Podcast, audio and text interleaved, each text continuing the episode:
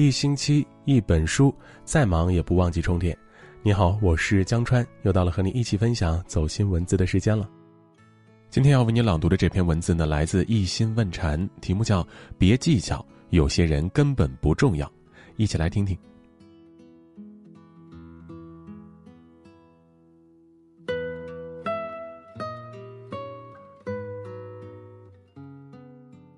作家一书说：“世上总有些人是谈不来的，何必计较太多？人这辈子会遇见很多人，但并不是所有人都值得你去在意。有些人去在意太多，就是浪费时间；有些事儿去看清太多，就是消耗精力。只有将你的热情留给那些值得的人，你的真心才不会被浪费。不必让所有人都喜欢你。”有一句话说：“你越在意什么，它就越会让你痛苦。”在这个世界上，你再好也会有人讨厌你。你无法让所有人满意，就不必对每一个人都耗费心神。在画展中，有一幅精美的画用玻璃框裱了起来。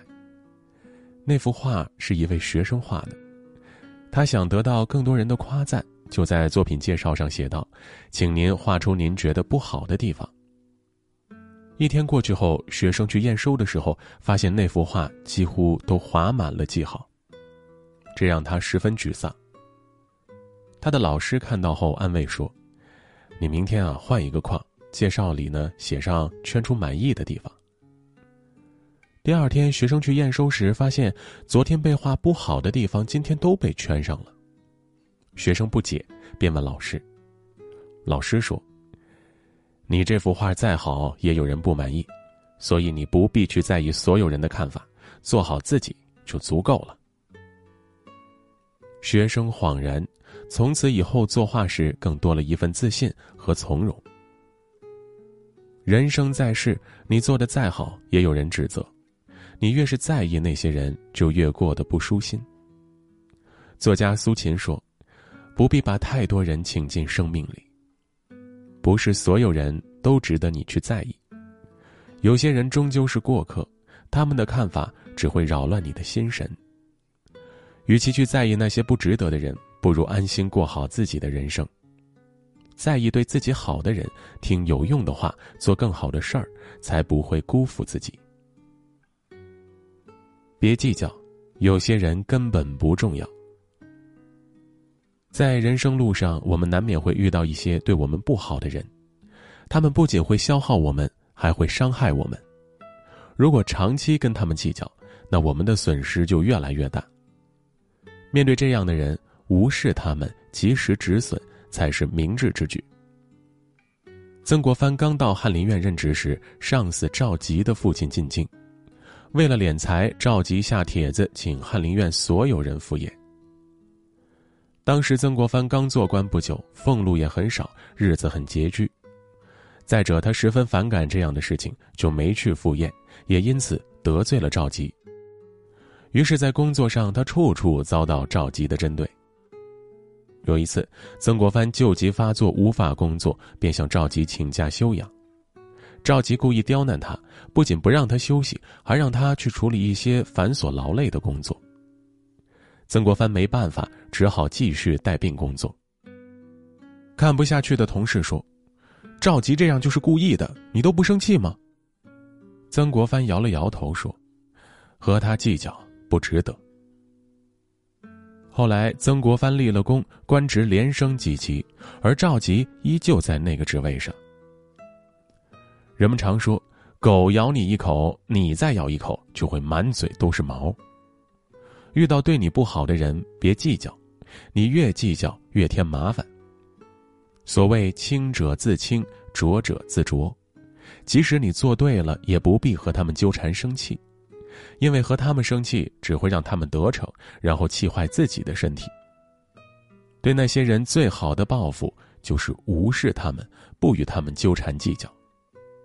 你不把他放在眼里，就气不到自己。有些人看清了，也就清了。看过这样一个视频，视频的主人公是一位五十多岁的家庭妇女，她在结婚后，家里大大小小的事儿都是她打理。丈夫好吃懒做，没有工作，家里的支出全靠她一个人苦苦支撑。几十年来，她不辞辛苦，将一个家打理得井井有条。在今年，她被查出了恶性肿瘤，身患恶疾已经十分不幸了。而更让她心寒的是，全家没一个人在意她的身体情况。她从医院回来时，发现迎接她的不是家人的嘘寒问暖，而是把她当作空气一样的漠不关心。婆婆甚至对外人说：“别理她，她装病呢。”然后不断催促她做家务。那一刻，她彻底心凉了。也正是从那时起，她不再追究过往，而是选择放过自己。她明白了，人的一生最重要的应该是自己。而不是自私的丈夫和排外的婆婆。于是她选择了离婚。在视频评论下，有人问她：“你不计较吗？”她回复说：“不想再消耗自己了。”面对这样的人去计较，就是消耗和折磨自己，那还不如放过自己。有句诗说：“我本将心向明月，奈何明月照沟渠。”我好心好意的对待你，你却无动于衷，毫不领情。所以，那些不重要的人你不必在意，因为根本不值得。不在乎你的人，无论你做什么，他们都不会看在眼里。人活着本就不易，不要让那些无关紧要的人消耗自己。只有把真心留给真正重要的人，才是最值得的。人生路上。人来人往，但不是所有人都值得你驻足。遇到一些人，即使他们错了，你对了，也不必计较，因为他们根本不重要。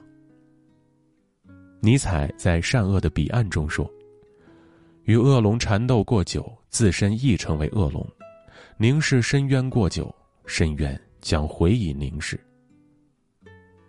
遇到消耗你的人，无视就好，远离就好。